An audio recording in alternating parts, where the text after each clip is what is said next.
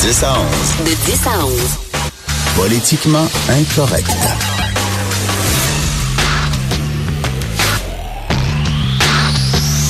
Cube Radio. Mercredi le 27 février, bon matin, bienvenue à Cube Radio. Mon nom est François Lambert en remplacement de Richard Martineau et vous écoutez Politiquement Incorrect. Je rêve aussi un jour, moi, de, de, de, de faire la radio puis d'entendre à Cube aussi euh, ici Richard Martineau en remplacement de François Lambert. Donc, si ça arrive un jour, si jamais j'ai mon propre show, euh, deuxième journée, je demande à Richard de venir me remplacer juste pour entendre mon nom euh, en remplacement. Bonnes vacances, mon ami Richard. Je vais essayer de continuer à faire euh, ta job à ta place à un salaire le vingtième du tien parce que moi, je peux pas aller en vacances pendant que toi, tu travailles. Aujourd'hui, en ce moment, ce qui se passe à l'instant même, il y a Kim Jong-un qui est avec Donald Trump et qui se jase un peu pour enlever le, nucléaire, entre autres, et essayer de faire une entente. Euh, C'est un peu drôle parce que Kim Jong-un et son, le, en ce moment, ils se rencontrent au Vietnam et la première fois, ils se sont rencontrés en Chine. Et euh, la Corée du Nord, qui est pauvre, euh, n'a pas d'avion pour Monsieur Kim Jong-un. Donc, pour aller en Chine, il avait été obligé d'emprunter un avion de la Chine. Et euh, parce que leur avion n'était pas assez fiable pour qu'il euh, qu'il aille. Puis je pense que Kim Jong-un, cette fois-là, était gêné de demander un avion à la Chine où il n'y en avait pas disponible. Alors, Monsieur Un a euh, pris le train. Euh, un petit train de 60 heures pour se rendre au Vietnam, à Hanoï, avec son train blindé pour pouvoir aller rencontrer M. Un. Ça a l'air que c'est une tradition familiale que son grand-père et son père faisaient ce voyage au lieu de prendre l'avion parce qu'ils avaient peur. Moi, je pense qu'ils étaient, sont juste trop pauvres pour faire, euh, pour prendre l'avion. Vous savez, la Corée du Nord, euh, ce pays qui, euh, qui vit de dictature, euh, est l'exemple parfait de l'ultra-protectionnisme qui ne marche pas. Parce que eux sont tellement protégés que tout le monde est pauvre. Et on le voit que, euh, bon, Donald Trump parle beaucoup de protectionnisme, puis Buy American Again, mais euh, on le voit qu'à vouloir, à vouloir être ultra perfectionniste à l'extrême, ben, donne la Corée du Nord. Et c'est pour ça qu'à l'occasion, les pays doivent s'ouvrir à l'étranger pour faire faire ce qui est le meilleur ou ce qui est le plus efficace, le plus productif dans différents pays. Et euh, bon, la Corée du Nord, on a hâte de voir quand même, on va le voir aujourd'hui, qu'est-ce qui va se passer. Et la réponse, on va l'avoir dans les marchés boursiers. Parce que c'est ça qui est la beauté des marchés boursiers, c'est qu'ils nous donnent leur juste sur ce qui va se passer dans les prochaines, euh, dans les prochaines semaines ou dans la prochaine journée. Euh, en parlant de, de, de journée, bon, aujourd'hui, c'était supposé être hier. Finalement, c'est aujourd'hui qu'on va finalement entendre euh, Jody Wilson-Raybould. Mais elle a déjà dit qu'elle ne pouvait pas tout dire. Donc ça, ça va être euh, à surveiller. Ça va être très intéressant. Ça va se passer à 3h15 aujourd'hui, le 27 février. Et j'ai bien hâte d'entendre ça un peu plus. Decathlon, est-ce que vous connaissez cette compagnie, cette compagnie française qui vient de s'installer au 10-30 euh, à Brossard? A eu la brillante idée d'avoir un hijab euh, pour la course à pied. Oui, oui, un hijab pour euh, euh, que les femmes puissent courir normalement et puissent faire leur sport. Ils voulaient suivre l'exemple de Nike.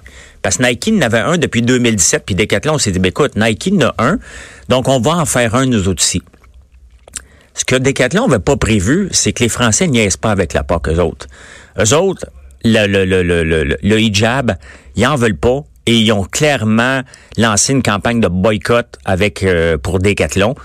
Euh, et Decathlon, c'est quand même spécial. Tu une compagnie, lorsqu'elle se fait prendre les culottes baissées, c'est toujours spécial comment qu'elle se défend.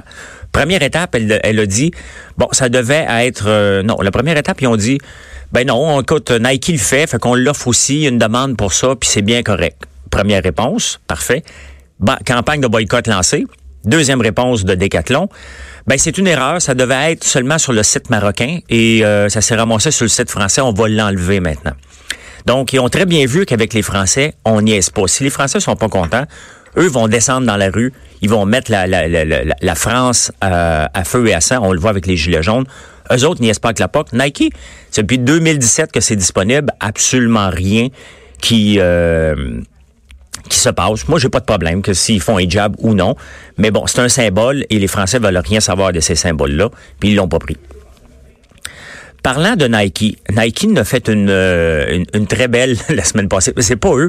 c'est qu'il y a un joueur qui s'appelle Zion Williamson. Si vous le connaissez pas, ce joueur-là, c'est le futur premier choix du, euh, de la NBA, là, donc du basket. C'est un joueur ultra prometteur, un joueur qui est supposé gagner des millions et des millions de dollars euh, lorsqu'il va signer euh, avec l'équipe qui va le choisir. Et euh, le président Obama était là pour le regarder jouer. Et en plein milieu du match, une de ses espadrilles Nike a explosé. Littéralement, le joueur est tombé à terre, s'est tordu un genou. Et euh, bon, il jouera pas. Ça fait une semaine qu'il ne joue pas. Sa carrière n'est pas compromise, mais on peut le voir qu'une compagnie peut tomber rapidement. Le stock de l'action de Nike a tombé un peu durant la journée, mais elle a repris par la suite. Mais on le voit que c'est c'est toujours c'est toujours euh, dangereux. Euh, n'importe quoi peut mettre une compagnie à terre en un rien de temps. Decathlon l'a vu avec le hijab, une campagne de boycott. Nike, les gens disent, oh attention, si tu as blessé le meilleur joueur, ce joueur-là aurait pu poursuivre parce qu'aux États-Unis, on le sait, on, poursuit pour à peu près tout. Laurent Godbout de l'épicier, euh, ça c'est intéressant parce que Laurent Godbout a deux, deux restaurants, l'épicier ici à Montréal et l'épicier euh, à Palm Beach. J'ai jamais mangé à celui d'ici. J'ai rencontré Laurent à Palm Beach euh, il y a peut-être deux ans et on est allé manger un samedi soir puis il était là. Pourquoi il était là? Parce qu'il est entrepreneur. Puis il n'y a pas de remplacement. Puis c'est dur d'avoir du staff dans le, dans le domaine du restaurant. C'est dur partout. C'est encore plus dur dans le domaine du restaurant. Et lui a décidé de tout larguer. Il s'en va en vacances pendant deux ans, ça va faire le tour du monde. Et il a dit, c'est pas vrai qu'on va m'appeler lorsqu'il va manquer un plongeur. C'est pas vrai qu'on va m'appeler lorsqu'un un, client ne sera pas content puis il va vouloir avoir un free lunch. Puis c'est pas vrai qu'on va me déranger tout le temps. Donc lui a suivi ses rêves. Il aime ça cuisiner. Il a aimé les restaurants, mais il dit là, c'est assez. Je veux avoir la paix. Et c'est ça qu'on veut faire lorsqu'on est entrepreneur. Tu sais, on, on, veut. C'est bien évident qu'on se lance en affaires pour l'argent. Il y a personne qui va dire le contraire. Mais avant tout, on veut la liberté et la paix d'esprit parce que c'est ce qui nous drive en premier lieu. C'est ce qui m'a toujours drivé et drivé en anglais. ce qui m'a motivé. Je m'excuse. Et lui a dit, c'est pas vrai que pendant deux ans, alors que je vais aller m'épanouir, je vais aller découvrir le monde, me ressourcer, que je vais euh, que je vais euh, recevoir des appels à tout moment. Et euh, il a pris une belle décision, une, une, décision courageuse qui va lui permettre d'avoir la paix d'esprit et de voyager à travers le monde pour se ressourcer. Puis il va peut-être revenir éventuellement avec autre chose ou travailler pour quelqu'un. Mais pour l'instant, il a décidé de tout larguer alors que c'est un très, très bon restaurant. Donc, moi, je lève mon chapeau à Laurent. C'est triste, mais euh, il a choisi euh, la passion. Il a choisi de faire ce qu'il voulait et c'est tant mieux comme ça. Noran Arenado. Euh, retenez ce joueur-là encore parce que c'est le nom du joueur des Rockies de Colorado. Et pourquoi je vous parle de ce, de ce joueur-là? C'est que ce monsieur-là a signé hier un contrat, puis c'est pas une chronique de sport que je fais. Vous allez voir je m'en vais avec ça.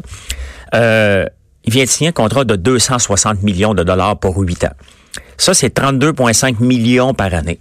Et pourquoi je vous parle de lui? Tout simplement parce que Montréal veut avoir une équipe de hockey. On le voit avec... Euh, avec les Bronfman, Mitch Garber, avec euh, Boyko, puis un paquet d'entrepreneurs que je respecte énormément. Euh, mais bon, lorsqu'on veut, lorsque Montréal veut un, un club de baseball qui s'en vient, il va devoir compétitionner avec ce genre de contrat-là. Et si ce monsieur-là gagne 32 millions par année, il va en rester combien pour les autres? On parle ici qu'on va avoir un stade peut-être de 35 000 personnes au centre-ville. Euh, la moyenne d'âge des joueurs, des amateurs de baseball est de 55 ans. Donc, c'est pas eux qui vont courir après les casquettes et les running shoes à mode pour remplir les coffres de, du club. Et plus qu'un système de prééquation, je suis même pas sûr non plus que les autres euh, propriétaires vont vouloir avoir des expos qui vont être pauvres, qui ne seront jamais capables de compétitionner contre ce type de contrat-là. Et autant que j'aimerais, j'étais un amateur de baseball et je le suis toujours, euh, il va falloir compétitionner avec ça. Donc, je me demande qu'est-ce qui se passe dans la tête de ces gens d'affaires-là. Ils voient où l'occasion d'affaires lorsqu'on voit ce type de contrat-là? On va donner quoi pour les autres? À peine 200 000? On va toujours avoir des joueurs de la Ligue américaine. Donc, moi, pour moi, euh, ça m'inquiète un peu comme amateur et ça me pose des questions vis-à-vis euh, le, pourquoi ça les intéresse à ce moment-là. Euh, dans, dans la presse ce matin, on parle de Sadi Kadhafi, le fils du dictateur libyen Kadhafi. Ben, ça sort aujourd'hui parce que c'est dans le cadre de SNC Lavalin. Et SNC Lavalin, avec tout ce qu'on connaît sur eux et leur corruption, Ben, en 2008, euh, M. Kadhafi, euh, le fils, est venu ici au Canada. Il est venu ici à Montréal. Et euh, ben, il voulait un petit blowjob, ben, il n'y a pas de problème. C'est Garda qui a appelé une fille, puis euh, ils ont payé. Donc SNC Lavalin payait les faveurs sexuelles de M. Kadhafi avec une petite caisse. Donc les joueurs, les, ces quatre gardes du corps de Garda avaient une petite caisse pour M. Kadhafi qui voulait avoir des partouzes et qui voulait s'envoyer en l'air aux frais euh, de SNC Lavalin. C'est assez incroyable euh, qu'on a permis ça. C'est sûr que c'est autre temps, autre mœurs, même si c'est juste 2008, mais il reste que ça avait aucun bon sens. On peut voir toute la corruption qu'il y avait derrière SNC Lavalin pour que ça, aille jusque-là quand même.